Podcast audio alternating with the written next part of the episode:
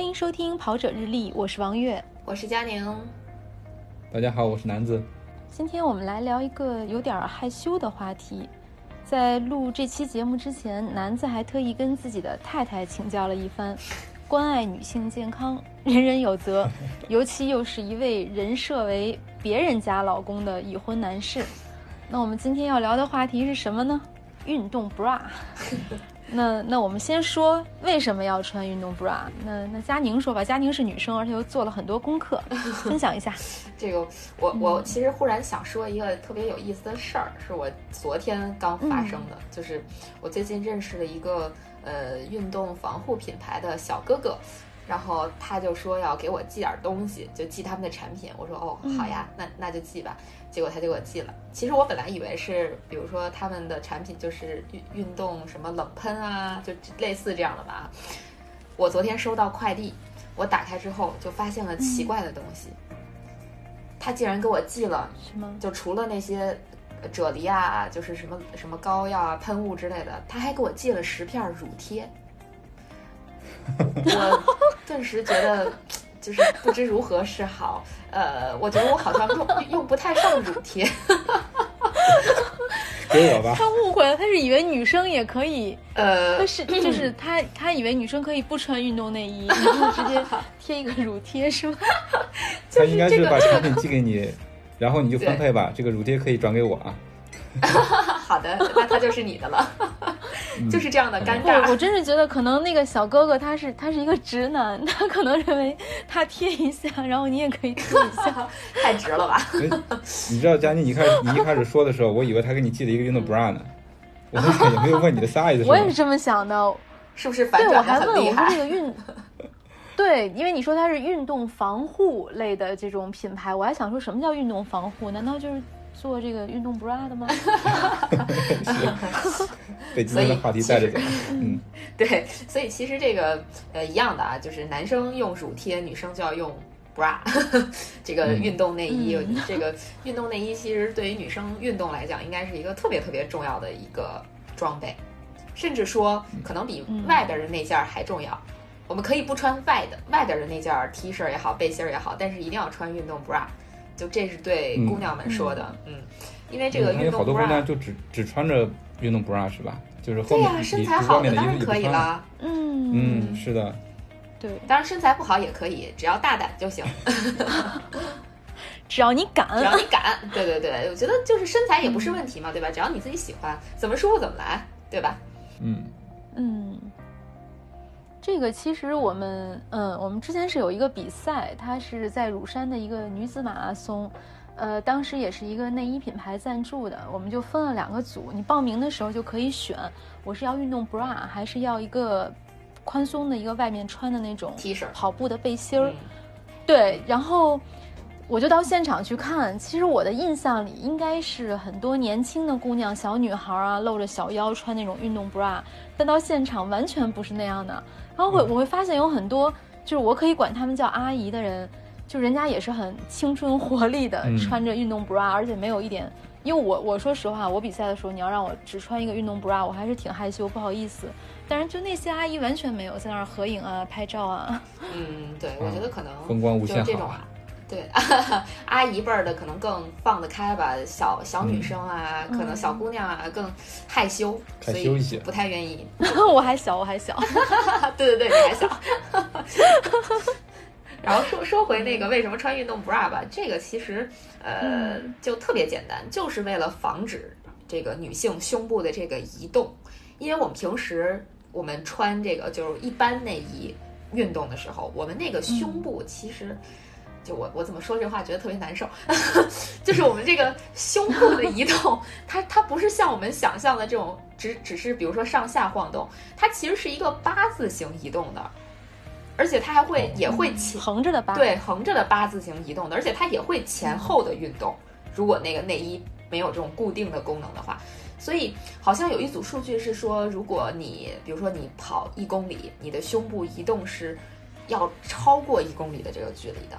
就这就很可怕了，我的天，嗯，这个这个男子可以想象一下，是不是很可怕？就是我我从我从来没有就是你可能你还，没跑完一个马拉松，你的胸已经跑了一个马拉松。对，嗯，是这个，我就说今天这期节目对于我来说满满的知识点啊，我就没有这么仔细的研究过这个胸部的这个晃动的 轨迹，所以今天是学习到了啊。但是听着下回可以江宁说的仔，细看看。也能也能感受到吧，就是因为有时候你看有些比较胖的一些跑友，他跑起来的话，那身上的肌肉也是晃来晃去的，对吧？就是你人本来是想有有有一个，因为你跑你是向前的一个运动轨迹嘛，但是你身上的肉横七竖八的往左右甩，那肯定是啊、不得劲儿，是吧？对，横七竖八，横七竖八，对，然后消耗还特别大，我觉得我都说不下去了。因为因为这个其实大幅度的这种移动也会造成那个胸痛嘛，就一样的。其实我觉得，对，嗯，咱们的这个不管男的女的啊，这个都都会受到这个地心引力的作用。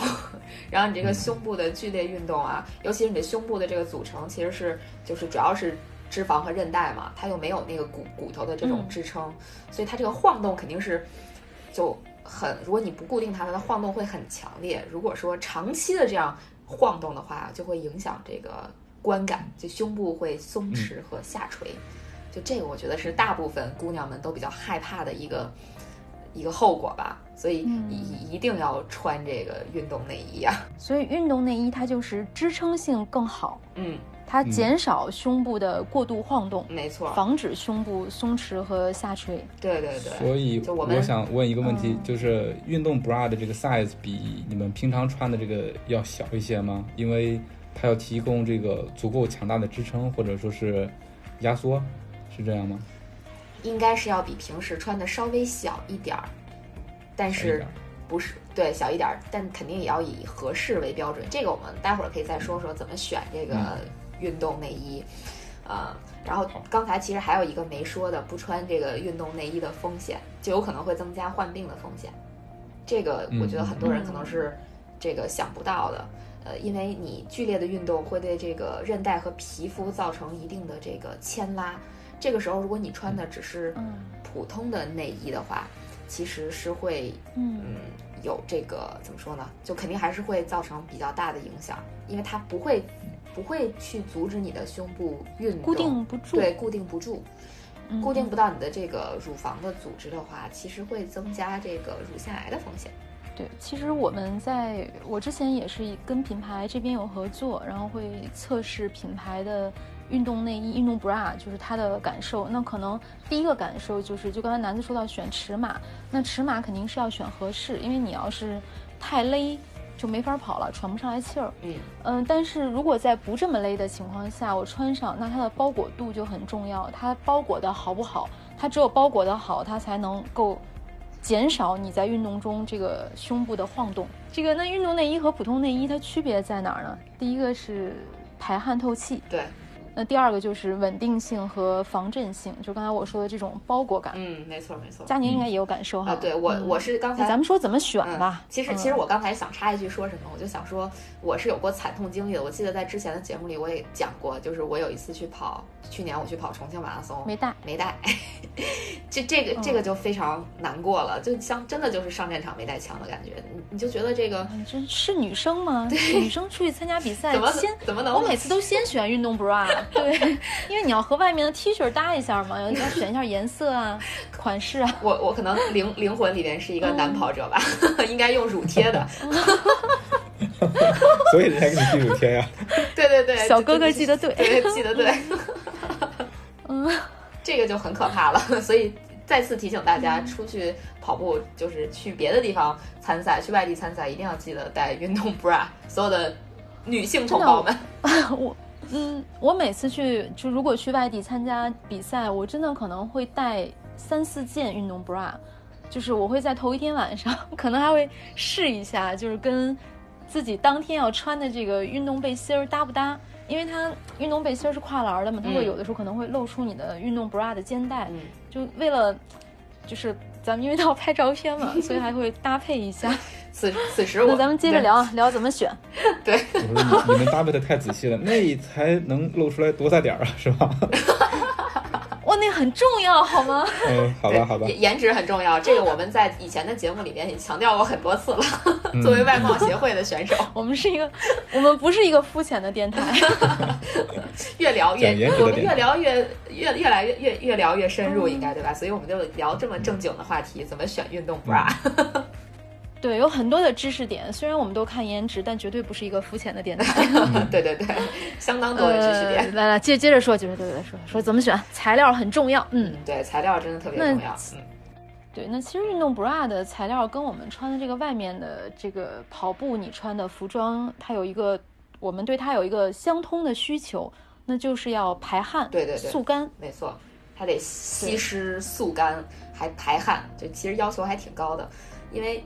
就其实它也跟就像月野说的，其实它跟就跟你平时穿的其他的运动类的衣服是一样的嘛，只不过是多一层嘛。它对女生最重要的作用应该还是固定，就是让胸部的移动不是那么的明显。就我觉得这是它最最最重要的功能。嗯。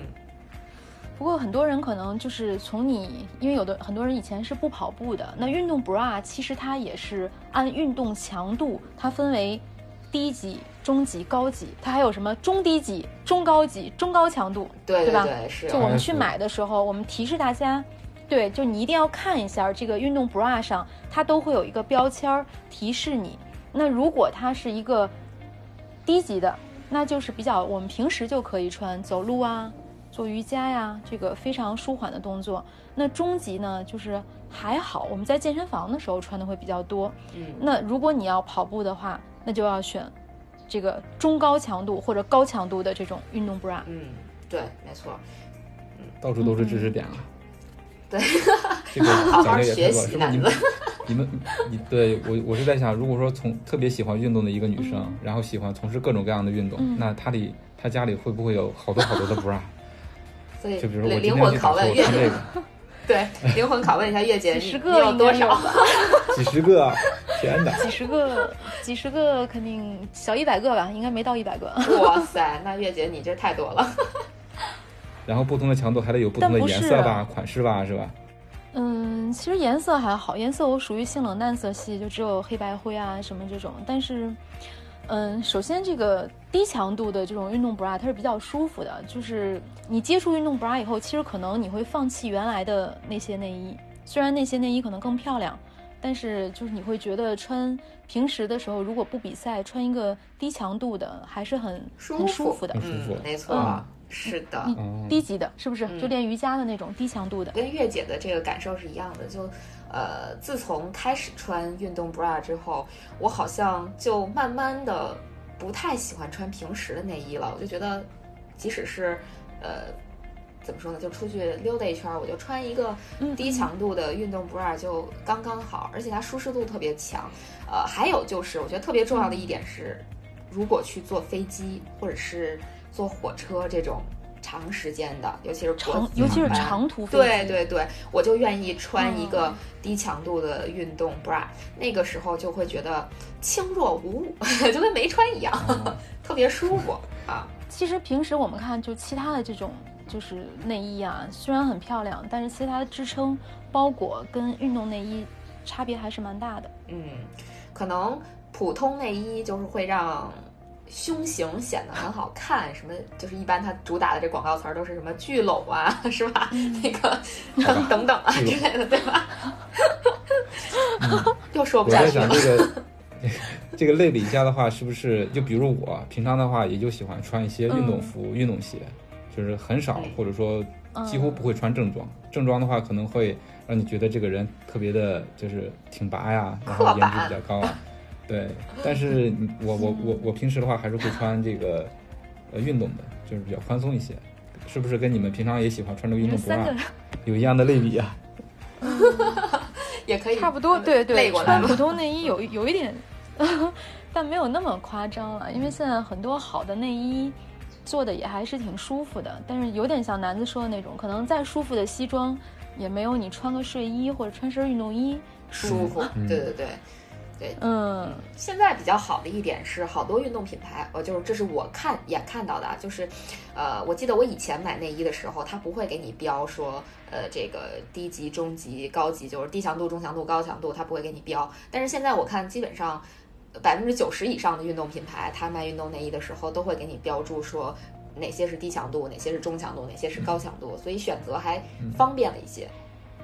就再往前，我记得我去买运动内衣的时候，都得自己试，然后试完了之后在试衣间蹦一蹦，看一看这个晃的厉害吗？就是现在，如果要试试完以后，可能也要啊，当然在试衣间如果允许的话，对对，也是要蹦一下，你你你好，你才知道它这个包裹度是怎么样的，对，稳定性好不好？嗯。但是跑步肯定是要穿，至少是要中高强度以上。佳宁应该也是这么选的。嗯，对我一般会选中高强度。跑步你想着不是一个那个特别剧烈的运动，但是我自我感觉啊，对于胸部来说，它那个嗯运动还是。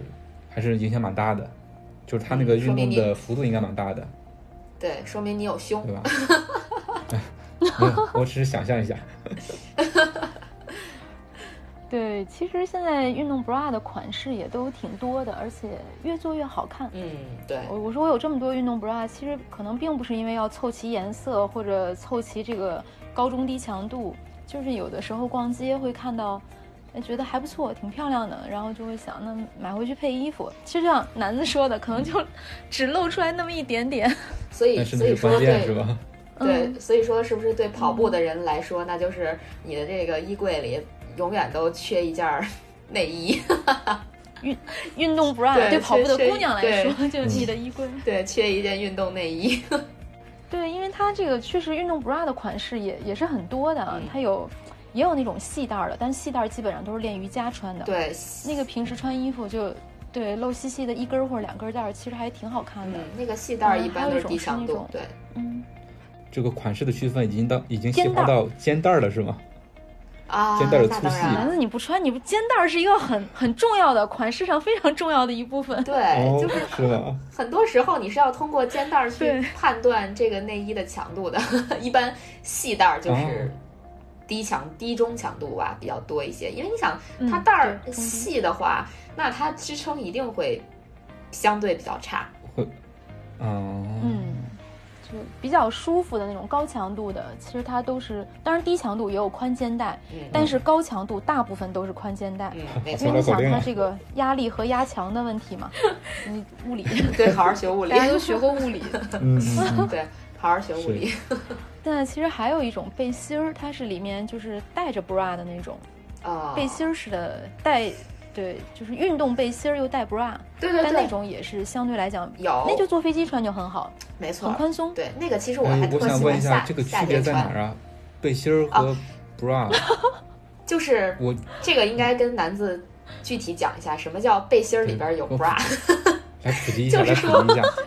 对，就是平时我们有穿背心儿嘛，就是那种长款的到腰的背心儿，然后它的背心里边会内嵌内嵌一个运动 bra，它是一体的。嗯，对，你就不用再额外穿上 bra 再穿背心儿了，它是这种形式。就就背心儿脱了就什么都没有了，就光膀子了。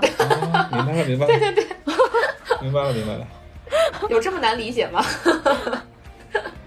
因为我一直觉得那个你们说那个背心儿是那种。嗯，你你说那个是长的背心儿，我就理解了。啊，但是我一开始想的是那种短背心儿，短的背心儿，然后我就在想，这个短背心儿跟 bra 其实形状应该是一样的呀。啊，我在想这期其实我们不应该找男子聊，应该找一个 见过很多内衣的男生聊。没有，太难找了。对，就是朋友里面没有。呃，这净化朋友圈嘛，这是。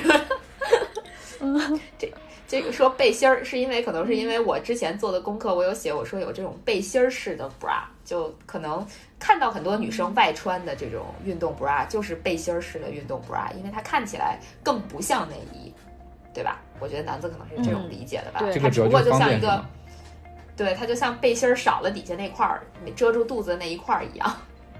这种哦，是不是是不是？嗯，因为我现在只能通过类比来对比，来来学习今天的知识点嘛。是不是有那种就是压缩裤和短裤在一起的那种，类似吗？啊，对对对对，可以这么理解。对对对啊，懂了。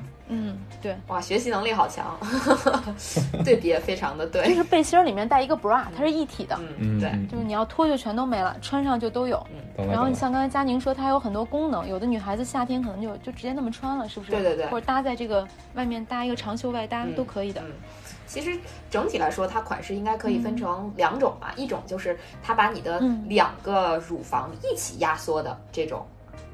背心式的 bra，还有一种呢是它分开压缩的，就是它是有罩杯的，就像我们日常穿的内衣一样有罩杯的那种，呃，包裹性比较高的运动 bra，大概是这两种。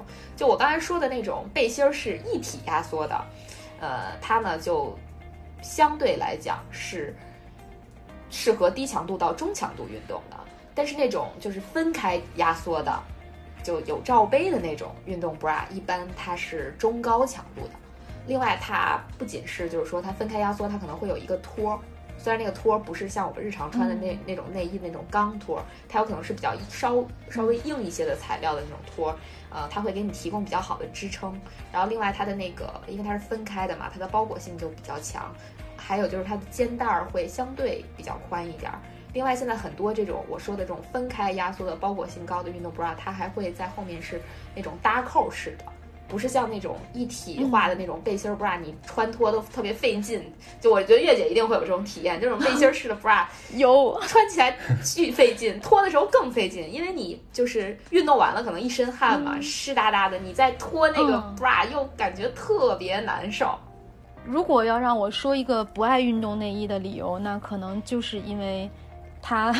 脱起来真的有很多运动内衣，真的很漂亮。看背部做很多交叉那种，嗯，非常漂亮。对，背后又不是带搭扣的，但是脱的时候感觉像做了一个瑜伽。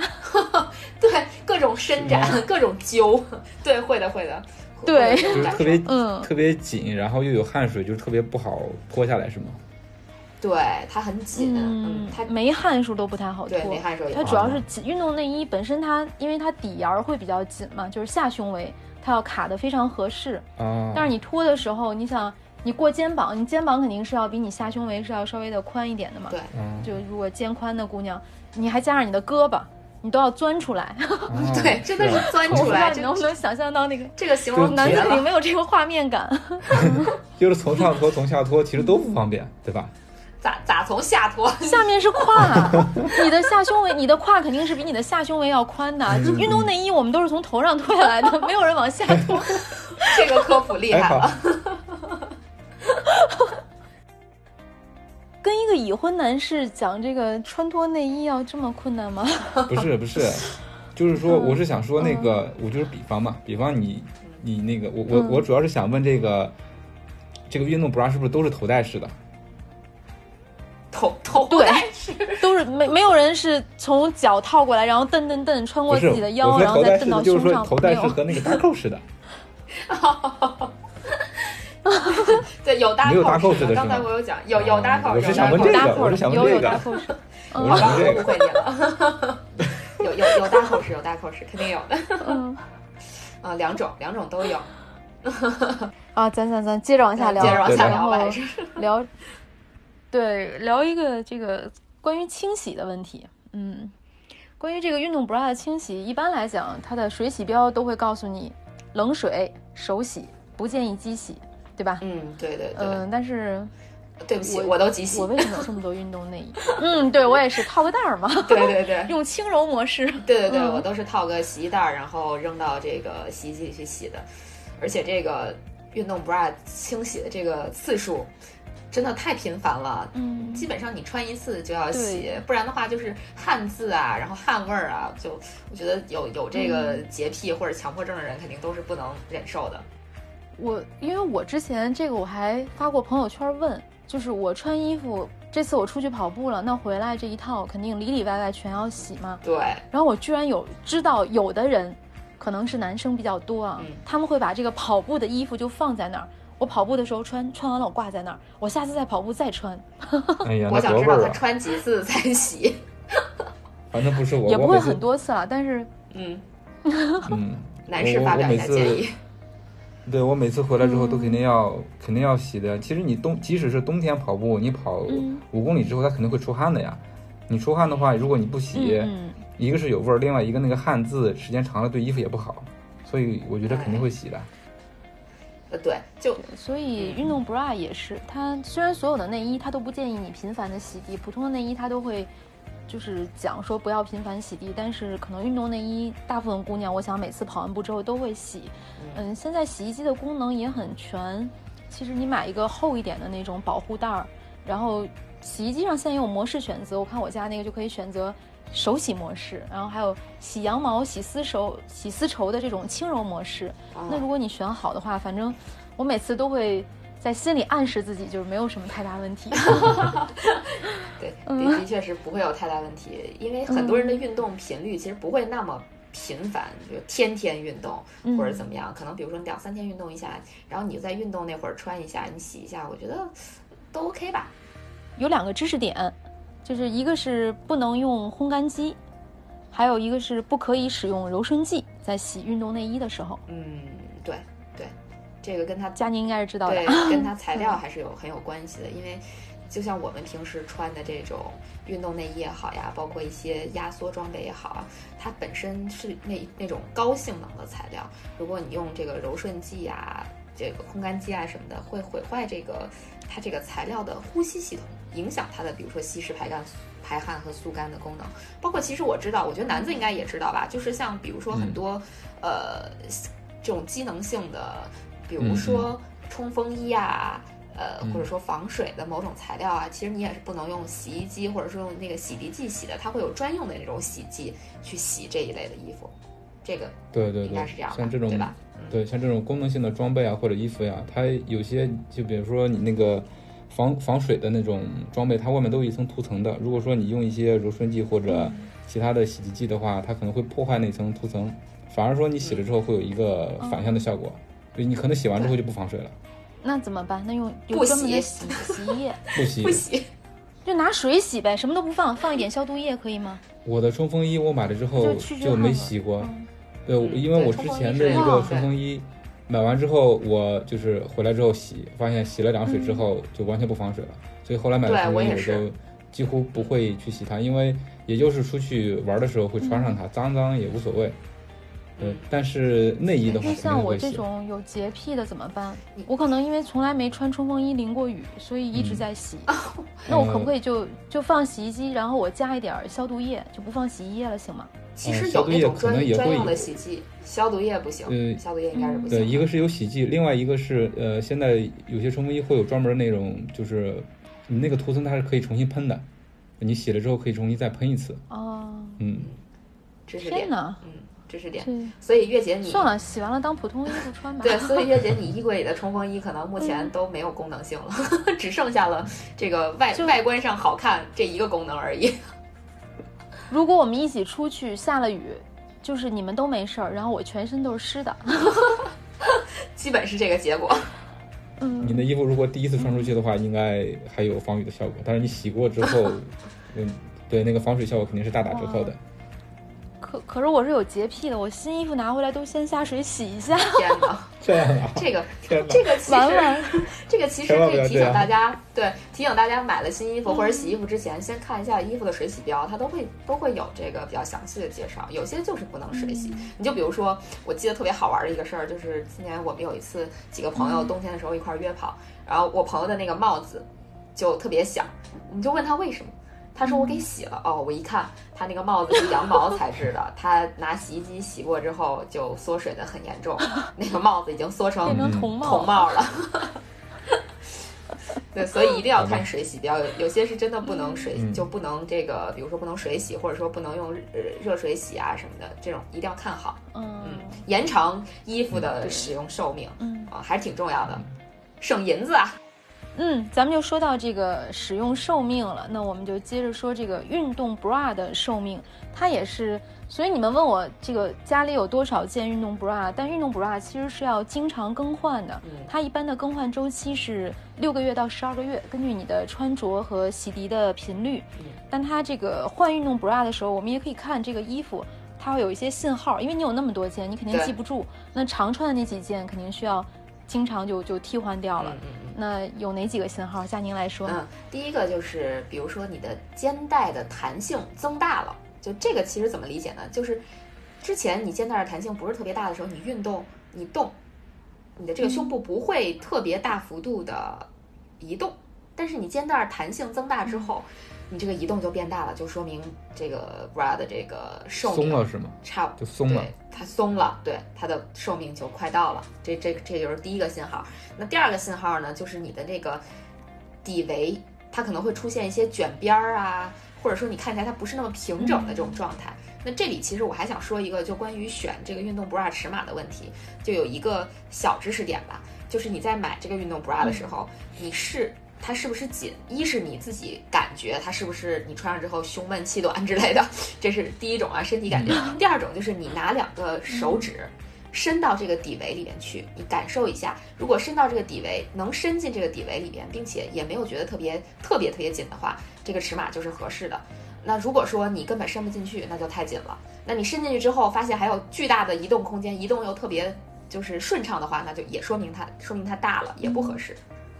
哎，这跟试鞋差不多。对嗯我也想说看能不能伸两个手指头。没错，没错，没错，对，真的跟试鞋很像。这是第二点，那个关于这个寿命的到期的这么一信号。第三个就是，如果你很久没有运动，很久没有穿了，那你的尺码也可能会变。这个就是，比如说你变胖了，嗯那你可能你这个运动 bra 的尺码可能会变小。你要是变瘦了呢，那这个尺码可能就会。就变大，所以很久没穿的话，一定要先试试，然后再出去运动。如果说它不合适的话，你可能就要换了。那佳宁应该有这样的经历吧？啊，对 对，我经常就是，呃，很久不穿，一穿发现，哎呀，好紧，变胖了。那看来你是忽胖忽瘦。啊，我只忽胖，一般不忽瘦。哦，那就是你的运动 bra 一直在变小、变小、变小，没有那么夸张了，但确实有过这样的情况。太残忍了。也一直在扎我心啊。我们也提醒这个听众朋友，反正注意一下。其实刚刚才像佳宁说的，这个肩带的弹性，就其实它增大是没有了，没有了，它可能也是会卷边儿。就你跑着跑着，突然那个肩带卷了，那它就是提醒你这个运动 bra 的寿命就到了。对，那再往下就是我们刚才也说过的啊，就是运动 bra 的穿法，有的人就直接外穿，还有一种保守穿法就是叠穿。对，叠穿是指什么？男子有什么看法？叠穿是指什么？又是一个新的名词。男子又迷惑了。是啊，叠穿就是像我说那种，你里运动内衣大家都要穿嘛，那我外面再穿一件。如果你穿一个哦跨栏的跑步背心儿，啊，这么穿？那就是在肩带上会有一点露出，对。啊，然后现在还有那种露背的跑步背心儿，哦，哇塞，嗯好性感。嗯，它就是前面是正常的，但是后面是可以露背。然后现在运动 bra 呢，又有很多背部特别漂亮的蝴蝶式的，然后交叉织带式的那种，它嗯这种我见过背部就露出来一小块儿，对，它叫呃美背，对，美背内衣，美背运动内衣。美背内衣。嗯对，好像是那几个对带儿交叉在一起是吧？在那个后边。嗯，对对对嗯，如果你要再保守一点呢，那可能你就全都套上了，就啊看，不到了。对，就是我。啊，男子，你你对这几种有没有？作为一个男士，作为一个直男，作为一个直男，肯定还是在赛场上，嗯对啊。你像在呃跑步的时候，就是尤其在那个参加比赛的时候，你就看周围的美眉们，嗯、怎么说呢？我肯定是那个外穿看着比较养眼啊，是不是？从一个直男的角度来说，就什么就直接穿运动 bra 是吧？对呀、对呀、如果说一个身材比较好的美眉，然后穿着这个运动 bra，然后在那跑，尤其她的跑姿也特别好看的话，那还是比较养眼的。嗯 那如果露出来那个肚子上都是游泳圈呢？嗯 那我建议她还是别穿了。这这个我觉得就我们尊重人家的选择，我觉得怎么穿就只要还是刚才那句话，自己舒服就最重要。就愿意只穿 bra 嗯也 OK 啊，嗯对不对？就不管什么身材，那个别人的眼睛，呃，咱也控制不了，但是能控制自己吧。嗯，嗯，我看见过，就是有一些比较娇小的一些女生，然后穿着那个就是压缩裤，然后上面就是一个那个运动 bra，然后就感觉特别干净嗯，啊，然后就跑的也特别快。直男审美，就是他觉得好看，其实都有一一系列的附加条件的，就是那个姑娘跑得又很快，身材又娇小，然后可能其实还得挺漂亮的，嗯，所以至少就是粗粗看过去还 还是美女。呃这个 就是整个人感觉特别的，看着看上去就特别的，就是清爽嘛。然后，嗯嗯，就是整体的感觉都特别好。那有的时候我们看到有一些穿运动 bra 的姑娘也有有点尴尬啊，我们提示一下，有的姑娘比较胖，然后她穿那个 bra 的时候就选的太紧了，我真的想告诉他，你可以稍微选大一码，勒的那个身上，他虽然穿了一件外套，但是你也能看出来里面有那个内衣勒出来的肉印儿。嗯，对我不，知道男子你知不知道，就有点像你戴大腿套有，你大腿上那个肉耷拉在 大腿套外边那那种感觉。有有印象，呃，嗯嗯嗯但是我觉得好像大部分人你要穿稍微勒一点的话，都会有一些肉给勒出来，因为你像如果说真的是、呃勒勒不出来的话，一个是那个嗯，可能它那个脂肪含量就是特别低，嗯或者就是说那个 bra 可能就是可能就是比较宽松一些，嗯，对，说其实是选宽边儿的，对就是 bra，你要是如果你身体胖一点，你就别选那种细带儿的，你细带儿就会勒得更明显。这个细带就容易勒，宽的，对容易勒。这块儿其实应该提示一下嗯姑娘们选内衣的时候，千万要选那种呃合适强度的，因为我看到过很多次，就很多次，就姑娘穿的那个运动 bra 可能是低强度的，然后她去跑步，嗯，你就明显能感觉到她这个胸部的晃动特别剧烈。呃，其实我看到这种，我对我真的很想过去就提醒她说，你该换 换运动内衣了，因为这样。呃就是咱们不说别人看的难受啊，就我觉得女生看着会比较难受，因为你这个这个晃动特别大的话，就自己会感同身受嘛。我不知道月姐会有这种感觉没有？就我当我看到别人穿的这种 内衣就是晃动特别厉害的时候，我其实自己会很难受，我觉得自己的胸都特别不舒服的那种、嗯那种感受吧。都觉得疼啊，对对对。对对，的确是。就我觉得这个真的要提示一下，一定要选对强度的内衣，不然的话，真的自己很难受。我觉得最终难受的还是自己吧。我我还好，因为你看在赛道上，我们看到那些就是晃得很厉害的那些女生，她其实都是胸部比较大的，就她们，我我觉得像她们随便动一动都是高强度运动，那我觉得还是还是还是没有选对内衣。那可能她就要包裹度更好。男子，你要问什么？胸特别大的女生也会有对应的尺码吗？就可以可以保证说晃动？当然有了，当然有了，一定会有的。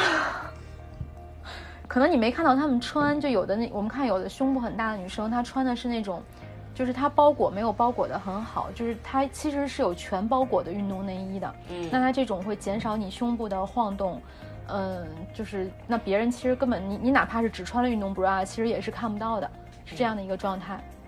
嗯，但是我我还好，因为我属于那种摄影师比较喜欢的那个胸部体量。那是什么个体量？你不知道吗，男子？就是嗯有有一部分摄影师他们会觉得女生平胸比较高级，啊，这样啊这个借口怎么样？哇塞，相当好，不会不会使衣服 T 恤的这个图案变形。嗯，就特别有高级感。哦，啊特别有骨感高级。嗯，嗯。过下一话题。哎，接着聊，接着聊，对，换话题，换话题啊！啊，下一个话题，其实我们想说，嗯，男士也有运动 bra，这个一开场其实佳宁提到了，对对，嗯男士的运动 bra 就是乳贴乳，贴真的是乳贴。嗯嗯，这个这个在之前的节目里我也说过，就是曾经有跑马拉松完了之后，那个就是两个乳头被磨破血的那个痛苦的经历。对，所以惨不忍睹。这个我听着以后我也觉得疼。对吧？我们都有共情嘛，对吧？家你们看到嗯那个女生胸晃的太厉害会觉得疼，然后我们看到这个男生被磨破也会觉得疼啊，对吧？但是我没有用乳贴，所以佳妮你那个乳贴回头可以寄给我啊。好的，呃，但是我会？我会用创可贴可，比较简单的创可贴，或者就像之前跟大家说的，我就穿一些比较紧的那个 T 恤嘛，啊，对，它就你你嗯这个衣服不晃的话也就不磨了，嗯对，紧身衣，嗯，嗯，的确是。哎但是要贴创可贴，它不会更磨吗？我觉得创可贴，我我怎么印象里面还有个棉网，是吧？有一种那种带啊棉网的，有哇那不更磨吗？你稍微贴，你稍微贴紧一点，让它不晃就行了。嗯，对，贴紧一点，不晃。哇，这个这这也是知识点，我 天呐，完全不知道。但是你要分啊，但是你要分啊。我还呃还想说，有一次跑那个无锡的时候，我是当时是大意了，穿了一个比较宽松的 T 恤，它是到了一半的时候磨了，到了一半的时候磨了，然后我就找旁边的志愿者要了两个创可贴，但是这个贴的时候就比较有讲究了，你不能贴得太紧，因为贴太紧的话还是很疼。所以我当时的处理方式是把那个创可贴贴的不是特别紧。就是两边贴上了，但是中间会有一个余量，就是它会在我的乳头和那个衣服中间有一个保护层，这样的话就会做了一个小房子，不让它再碰到。对对对，是的，是的，是的，就是你当时已经因为已经磨得有点破了，所以你要直接贴上去的还是会疼。对我当时的处理是这个样子的，后面半程的话就没什么事儿。啊，当时也是没有准备好。知识点，知识点，学习了，虽然用不上。把那些乳贴分给男子吧。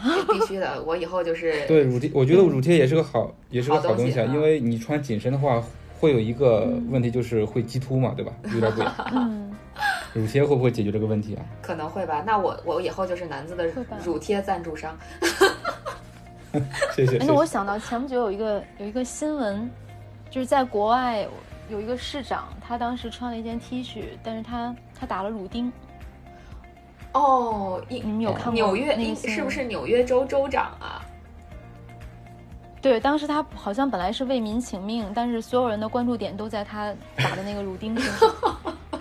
他 因为 T 恤他好像穿的是个，他是个浅色，他穿了一件浅色的 T 恤。嗯，就当时没有乳贴，如果有乳贴的话，就保护隐私了。果然是，就是纽约州州长科莫。嗯，啊，太逗了，这个。所以打乳钉是一个什么思想感情呢？这个咱们这节目这今天就不说了，大家自行百度，自行百度吧。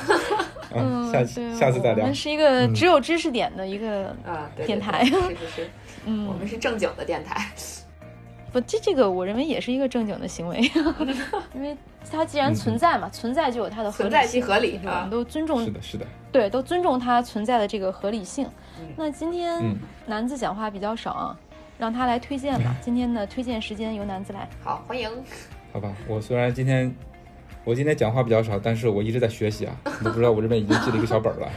天哪！今天。有很多的知识点，我希望这个呃听我们节目的这男朋友也会呃也能跟着学习学习啊，就是至少以后帮女朋友买这个运动 bra 的时候有一些发言权嘛。哦，这个总结特别棒，你们都成为妇女之友，特别棒，给男子点赞。嗯嗯，好嘞，那我今天推荐的这个东西其实也跟学习有关系啊，然后就是我想跟大家，我记我找不着这本书了，但是说我可以跟大家说这个书它的内容就是教大家。怎么去阅读英文原版书？我不知道大家有没有这种这种有没有阅读过英文原版书？呃，从我的那个经历来说，我一开始读的话，嗯，我想读这本书，但是一个我不知道我的词汇量能不能搞定它，另外一个我在读可能前面几页的时候就会觉得特别的困难，因为里边的生词太多了。会有。然后有生词的话，我第一反应就是什么呢？查字典，然后查着查着就不想读了。对，所以说拿了一本书的话，有有那个英文书，可能读个前面个一页两页，然后就读不下去了。其实跟读那些比较长一点的英文文章也是同样的感觉，就是你读前面一段两段，那些生词太多，然后你就感觉读不下去了。对，然后这本书它推荐的方法就是说，如果你在这个读英文书的时候遇到生词了，你坚持一个原则，就是你一篇只查两次词典。嗯，就是即使说有很多很多不认识词，但你就坚持只查两个，因为一本书的话，你比你不管是故事书还是科技性的书，它都会有一定的主题。它这个主题的话，如果说这个词是一个比较重要的词，那么它会在这本书的各个位置反复的出现。哦，即使说你在这一页没有查到它，那你在其他地方肯定会遇到它。就在在这个第一页你这查的两个词里面没有这个关键字，但是你到后来的话，如果它反复的出现，你总会去查到它，你就知道它的意思了。对，所以说不要因为这个生词而影响你的阅读的进度。嗯，对，如果你一开始觉得特别困难，你坚持下去，一个一一一一就是一一页只查两个词，然后到后来的话，你会觉得就是越来越轻松，越来越轻松，因为你慢慢慢慢的就把把就会把这个书里面的关键词都吃透了。嗯，都它都成为你比较熟悉的词汇了，所以说你，呃度过了前面这个比较困难的时期之后，就整本书阅读下来就会越来越简单。对我也是，呃，当时想去尝试英文原版书，然后就发现特别困难，然后我就在网上找一些材料，然后就，嗯、有这么一个方法的介绍吧，也是一本书，我回头可以推荐给大家。嗯呃，嗯，反正我觉得是特别有效果的，就是坚持每一页就只查两个字，最多三个词。嗯，对，然后就是男子已经实践过了，就这一页我不管有多少生词，我那这个 tip 就是少查词典，我有多少生词我就只查两三个，多了就不查了。对对对对对对，是的哦。用了这个方法之后的话，反正，嗯、英文书确实是读了不少，就包括嗯、呃最一开始是比较简单嘛，《老人与海》嗯啊那种那些特别短的小说。后来的话，我尝试一些啊、长的，比如说《哈利波特》一系列都读了，哇，然后那个哇好厉害《魔戒》系列啊、然后那个、呃一些传记啊，乔布斯传，然后还有一些嗯、还有什么想，反正就是挺多的吧，就是。一有些书你一开始看的时候，比如《哈利波特》，一开始看的时候有一些词你你你你不太懂，不知道什么意思。就是你坚持用这个方法的话，其实是句你咒语 对，是句咒语。就是有些词你会翻来覆去的看到，就是你嗯你用了这个方法之后，你的单词量越来越多，然后你就会慢慢慢慢的去享受阅读的这个乐趣，因为你《哈利波特》一套下来七八本嘛，你可能一开始看的时候特别困难，但是我遇遇遇到越到后来的时候，我就可能几乎一本书我都可以不动词典。对，有些词你到后来一个是认识了，另外你猜也能猜得出来。所以说嗯就是，对对，如果你能坚持下来的话，嗯，然后到后来的话，就是一个享受阅读的过程。那我觉得还是得有一定词汇量的储备。要像我这种，你让我只查两三个，那我就只认识这两三个词，怎么办？就读不下 去，全是生词。应该，对，所以还有一个 tip 就是说，你可以去找一些跟你当前的词汇量匹配的一些英文书来读。嗯，对，嗯，幼儿嗯，园在这个这些，对，这些这些材料在网上都很容易能找到，就是你可以先测一下词汇量，然后再找一些，呃，跟你词汇量比较匹配的一些书。对，这是反正是提高英语阅读水平的一个小的方法吧，很给大家，分享一下。嗯，很棒。嗯，特别有用。嗯，那今天的节目就到这里了，感谢大家的收听。如果你觉得有料有趣，那么赶快订阅我们的节目，同时推荐搜索关注“跑者日历”微信公众号、服务号以及小程序，更多精彩